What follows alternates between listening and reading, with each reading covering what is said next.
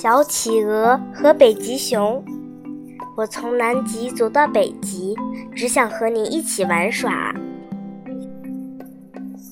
从前有只小企鹅，有天它想找北极熊去玩儿，它就从南极往北走啊走，走了好久好久，走到了赤道，想起来家里门没关。